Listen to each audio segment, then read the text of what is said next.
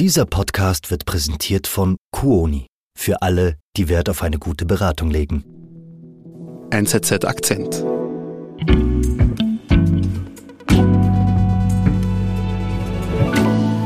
Vielen Dank, Frau Präsidentin, vielen Dank, Frau Bundesrätin, geschätzte Damen und Herren.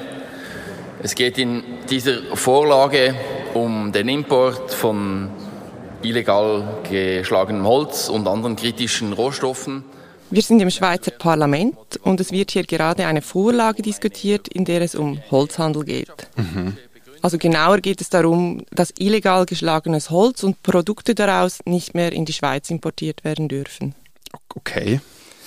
das klingt jetzt nicht sonderlich spannend. Naja. Es ist naja. es aber tatsächlich, das kann ich dir sagen. Okay, warum?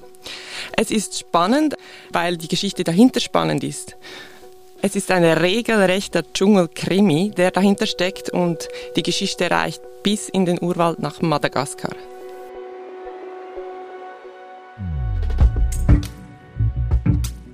Und mitten in diesem Krimi steckt ein Mitarbeiter des Zürcher Zoos, der auf eigene Faust illegalen Holzhandel im großen Stil aufgedeckt hat.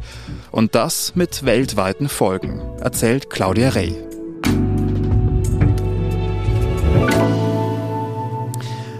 Claudia, du sagst, es geht um einen regelrechten Dschungelkrimi. Wo fängt mhm. der denn an? Die Geschichte beginnt im Zoo in Zürich, im Büro von Martin Bauert. Dort auch, wo er mir später dann die ganze Geschichte erzählt. Was hat sie für einen genauen Hintergrund? Ich bin Botaniker. Botaniker, ja. ja. Mhm.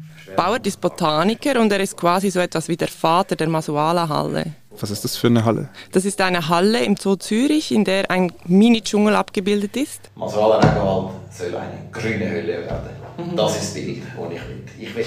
Also quasi die Masuala-Halbinsel in Madagaskar in klein.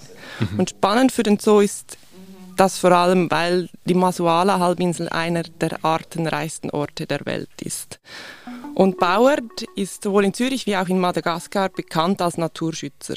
Und deshalb wird ihm 2009 dann ein Mail zugespielt mit einem brisanten Anhang. Okay, und was ist das für ein Anhang? Plötzlich komme ich eine Mail über.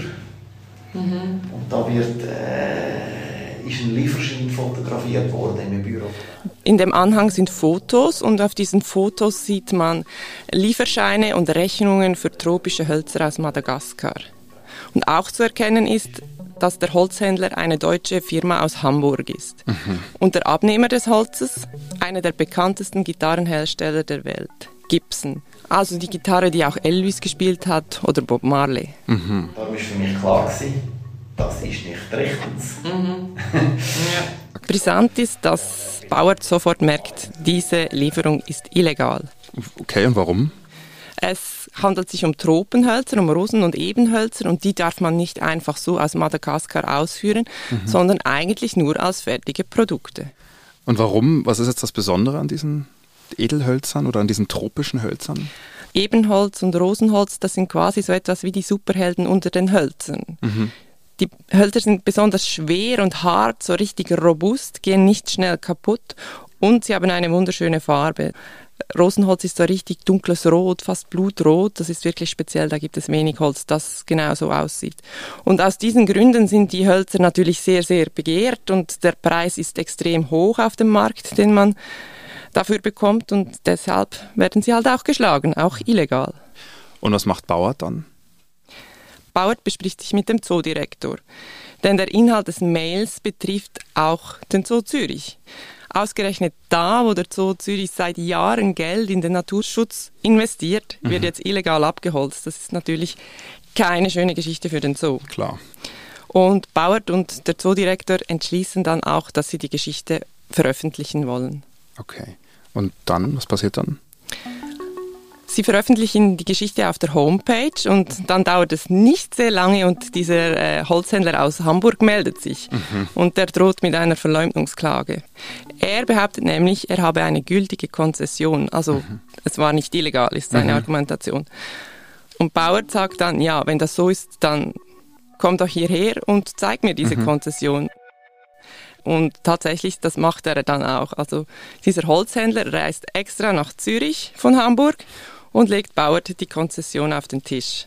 Okay. Aber Bauert merkt sofort, da ist etwas faul. Denn das Holz kann gar nicht von dem Stück Land sein, das auf der Konzession draufsteht. Die Fläche ist viel zu klein und die Konzession zu alt, also da stimmt etwas nicht.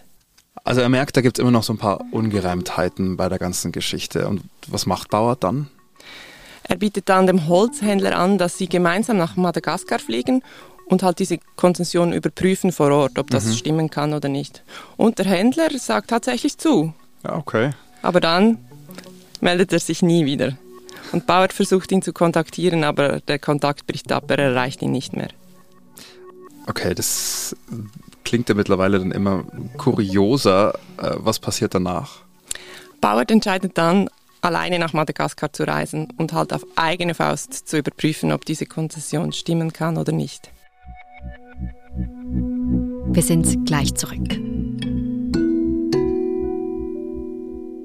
Tauchen Sie ein in die Welt der Reiseträume. Geballtes Reiseknow-how, leidenschaftliche Experten und persönlicher Service machen uns zu Ihrer kompetenten Reisebegleitung in alle Ecken der Welt. Vereinbaren Sie jetzt Ihren persönlichen, telefonischen oder virtuellen Beratungstermin auf quoni.ch und freuen Sie sich schon bald auf Ihre schönsten Tage im Jahr.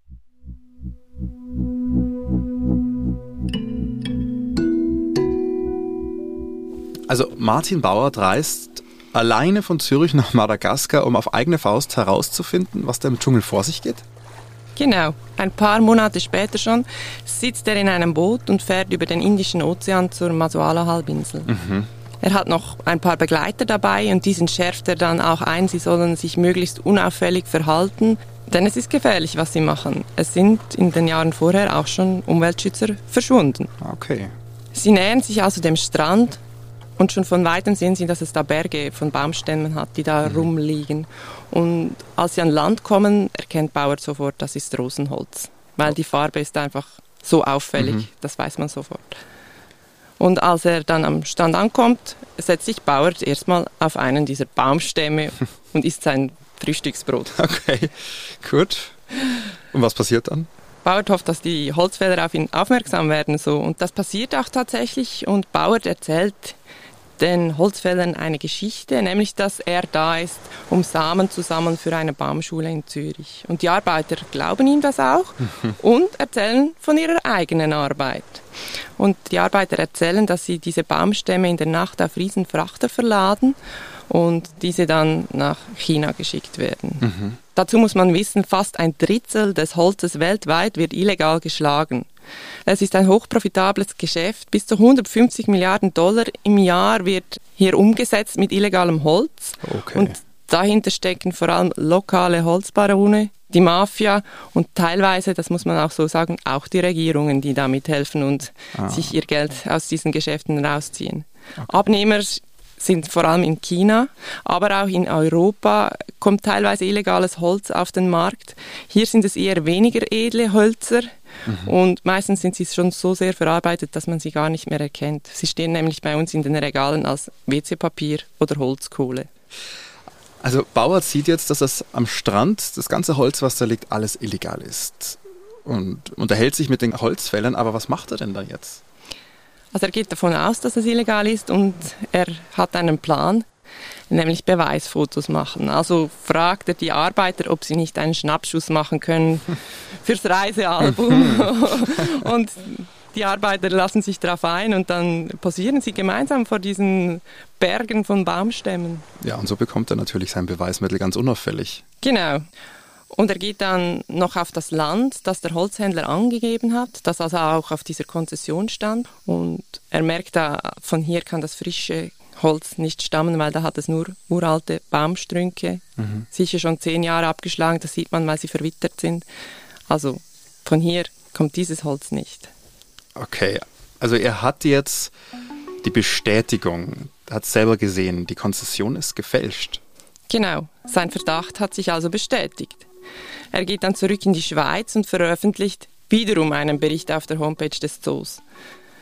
Und darin steht dann, dass Gibson sehr wahrscheinlich illegal geschlagenes Holz bezieht für seine Gitarren. Okay, und was passiert dann? Damit ist die Sache noch nicht gegessen. Kurz darauf, im Jahr 2010, bekommt Bauert einen Anruf aus den USA. Mhm. Ein Ermittler der Behörden hat seinen Bericht zugespielt bekommen und er bittet Bauert als Zeuge und Experte in die USA zu kommen und gegen den Gitarrenhersteller Gibson auszusagen. Man muss hier wissen, in den USA gilt seit 2008, also etwa zwei Jahre vorher, ein neues Gesetz und das untersagt den Handel mit illegal geschlagenem Holz. Das ist spannend, weil es eigentlich USA hier eines der fortschrittlichsten Länder ist. Also in vielen anderen Ländern gab es das damals noch nicht. Auch in der Schweiz wäre es nicht illegal gewesen. Hm, okay. So, aber droht Gibson eine saftige Strafe. Und die Firma streitet natürlich ab und sagt, das Holz sei nicht illegal oder sie hätten nicht gewusst, dass es illegal ist. Und was macht Martin Bauer dann? Bauer fliegt tatsächlich in die USA. Er sagt vor den Behörden aus dass Gibson lügt, dass er Beweise hat, legt diese auch vor mhm. und er spielt diese Beweise auch der Washington Post zu, um so den Druck zu erhöhen. Okay, und bringt das dann auch was? Das bringt was, es kommt ein Artikel und Gibson fühlt sich so in die Ecke gedrängt, dass sie dann zugeben, dass sie wussten, dass das Holz illegal ist und sie bezahlen dann eine Geldstrafe. Okay. Und nicht nur das, weltweit werden Gesetze angepasst, in Australien, in der EU und, wie wir ja am Anfang gehört haben, auch in der Schweiz. Hier hat es einfach ein bisschen länger gedauert, etwas mehr als zehn Jahre, bis dann dieses Gesetz auch hier angekommen ist. Also es gibt es diese Gesetze zum Import von Edelhölzern und illegaler Abholzung ja schon seit einigen Jahren. Aber konnten diese Gesetze auch wirklich die Problematik mit illegalem Holzhandel irgendwie beeinflussen?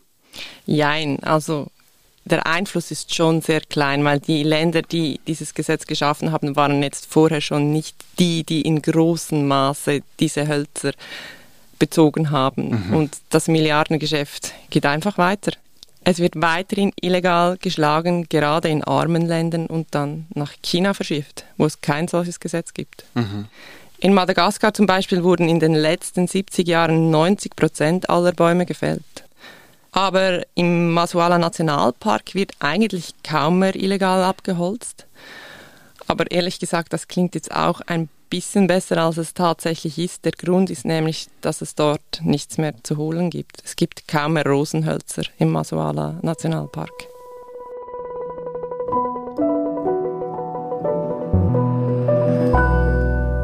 Claudia, vielen lieben Dank für diese spannende und doch sehr kuriose Geschichte. Danke dir, dass ich vorbeikommen durfte.